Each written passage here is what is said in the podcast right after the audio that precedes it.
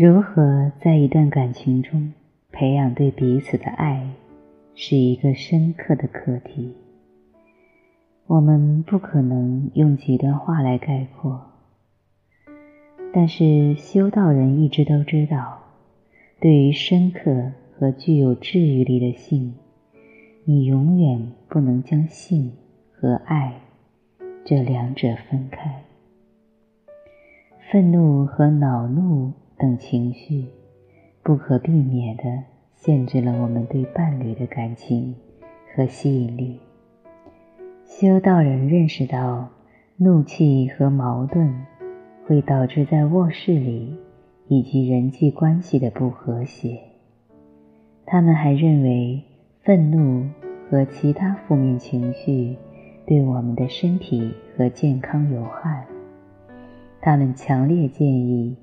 避免恋人之间的争吵和激烈的冲突，但这是许多现代亲密关系的特征。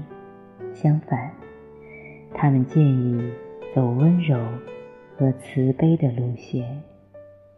道重视谦卑和柔韧，这象征着水的品质。水总是寻求最低的位置，并且总是改变。以适应它的容器。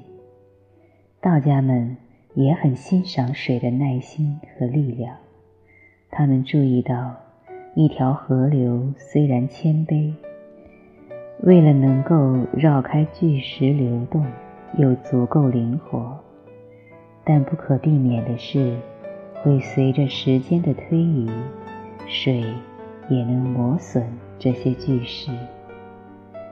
每一段感情都会经历共同生活中不可避免的压力和紧张。每对夫妻都会选择自己的方式来应对。有一个简单的练习，与道家的温柔和慈悲相呼应，并模仿阴阳互补的关系。夫妻们可以用它。来帮助彼此理解和协调。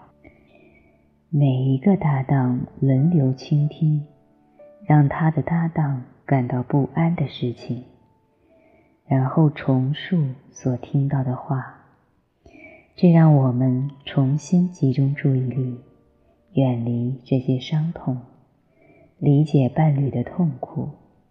这也会让我们知道，我们的伴侣听到了。对我们来说是痛苦的事情。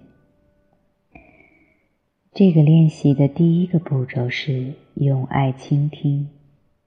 首先从牵手开始，带着同情心倾听。当你安静的倾听时，你的伴侣会花上几分钟来解释他不安的原因。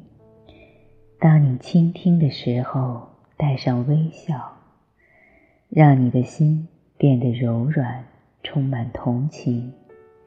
试着给你的伴侣送去爱的能量，然后重述一下你所听到的。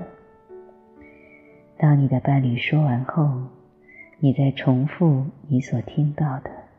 显然，你不需要重复每一个字，只需要重复要点。如果你没有听到所有的话，重复你所听到的，并邀请你的伴侣再次告诉你你所错过的一切。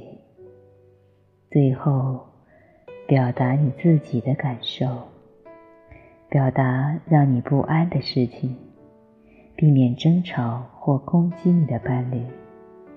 简单描述伤害在哪里。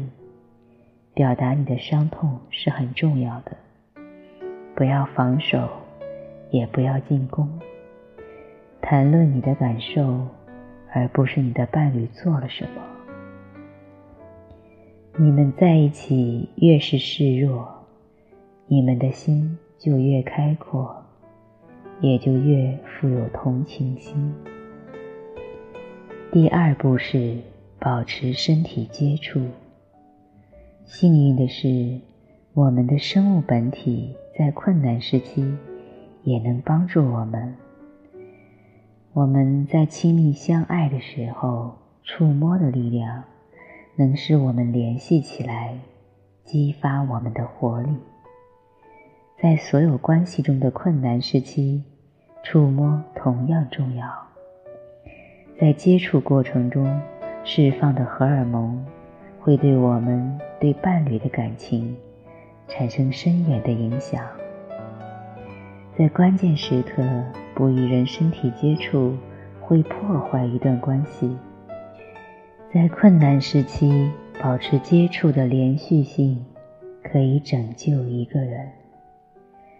触摸可以让我们保持联系，减少我们对他人的沮丧和愤怒。因此，牵手会增加催产素，在讨论困难的话题时会有所帮助。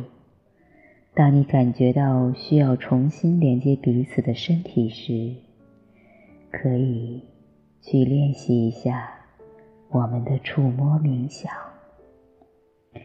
第三步，爱存在于内心。荷尔蒙的分泌可以让我们保持关系的连接，但爱远不止化学反应。根据道，爱的秘密在乎自己内心。人们经常说他们在寻找爱情，或坠入爱河，就好像爱情离不开他们的另一半。我们大多从自己的外部寻找爱，而不是培养我们自己的爱的能量来源。然而，对于道家来说，爱是心灵的一种物质能量，而不仅仅是一种精神情感。因此，他们试着培养自己内心的爱，完全独立于伴侣。培养爱是一个崇高的目标，但是我们该如何处理我们所有的负面情绪，比如愤怒和怨恨？这些情绪在任何人际关系中都会出现。我们中的大多数人都会把自己的情绪倾注在伴侣和其他人身上。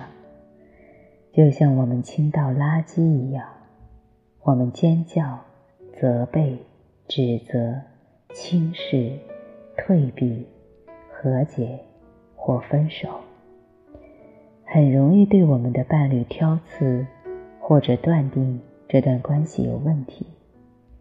道家认为，在大多数关系中，我们对伴侣的爱，实际上更多的取决于。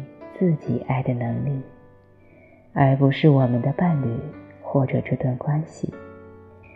按道家的说法，在要么压制我们的情绪，要么发泄在我们的伴侣身上这两种处理办法之间，还有另一种选择：我们可以自己处理、转化这些负面情绪。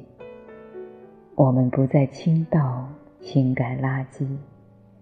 而是将它循环、转化、再利用。